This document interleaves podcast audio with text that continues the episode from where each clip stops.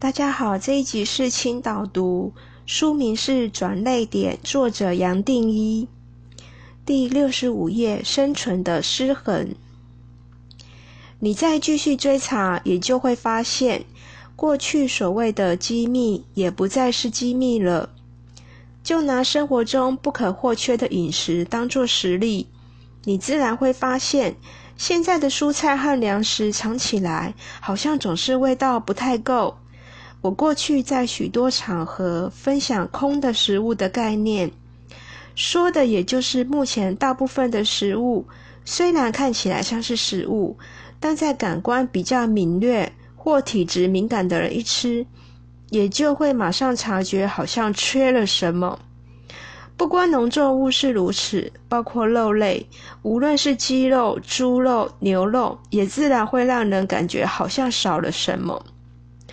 这一点你可能也体会到了。当然，你再进一步研究，也就会发现，光是农耕的方法就已经限制了农作物的营养成分，尤其矿物质更是严重缺乏。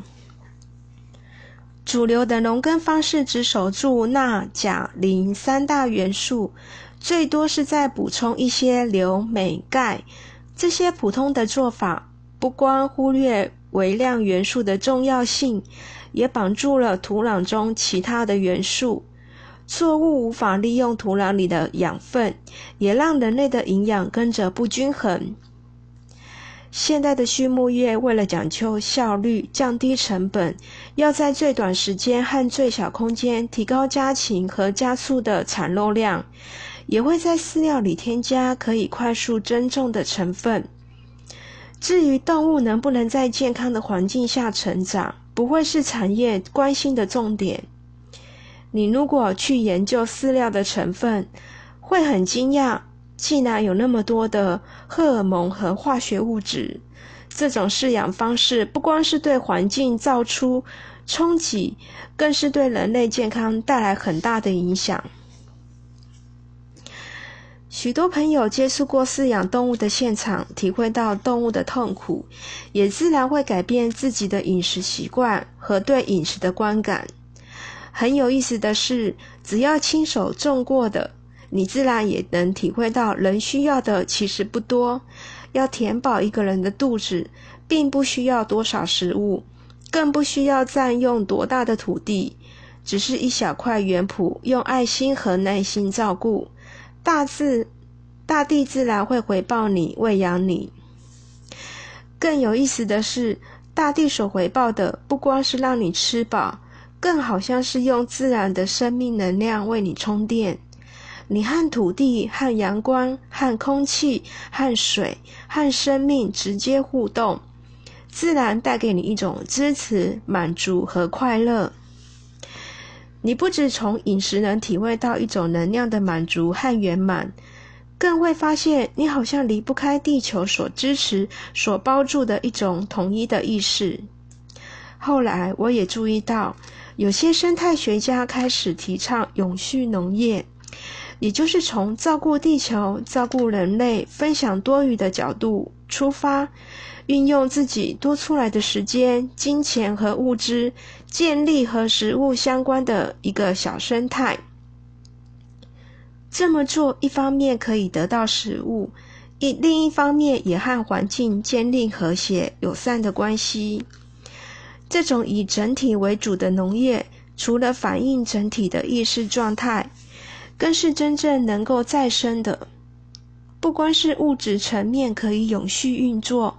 环境的和谐与意识的友善，自然彼此相互增长，而带来喜悦和满足。喜悦与满足也自然鼓励更多和谐与友善的作为。整体的生命本来就是平衡的，可惜的是，人类的习惯和贪欲正好和这种平衡是相反，而让地球不健康。是这样，你我也只可能跟着一样的不健康、不均衡。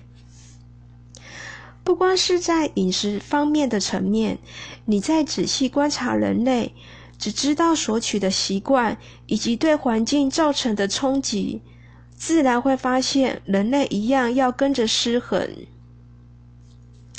很可惜的是，我们为了追求效率，不光是让自己得不到完整的营养，更让原本丰富的植物和土壤生态失去均衡。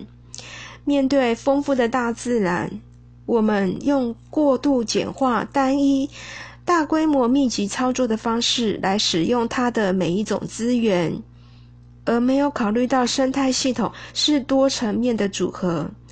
我们其实要照顾多层面的因素，关注对各层面的影响。你看看近代历史的发展，就会明白人类在任何领域的发展轨迹都很相似。人类一般认定的成功，也就是仅仅守住一个小范围，将这个单一的小范围发扬光大，成为主流。农业和畜牧业的单一密集种植和养殖是如此，所谓高科技的发展也是一样。你只要开始观察，不知不觉，你认知的基础也就开始动摇了。就算不谈饮食、环境和其他层面的失衡，就连可以代表现代社会最大突破的资讯便利，从某个角度也是带来威胁。快速的步调让人好像随时都能接收，也能回应，同时也让网络成为人类有史以来最大规模的知识库。无论什么领域、什么学问、什么知识，只要有心去找，都可以找到。但是，假如一不小心，这种追寻是追寻不完的，也自然会成为一个陷阱，让你好像落入一个无底洞。大量的资讯在某一个层面也可能让你带来负担。假如你讲究学习，自然会发现总是学不完，甚至你越钻研，还让视野变得更窄。如果你不想把自己限制在一个角落，想成为样样的专家，你会发现这根本是达不到的理想。现代的知识太丰富，你永远会觉得自己还少了什么，反而随时对自己感到不满。这大概就是你的现况，也可能是大多数人的状态。所以很重要的是，你的心里要很清楚，不要把一个本来是带来方便的资讯工具，变成唯一的终点、唯一的目标。如果你不够清楚，那么这本来可以带给你找到解答的便利，反过来也可能成为你的束缚。好，以上是简单的轻导读，谢谢大家。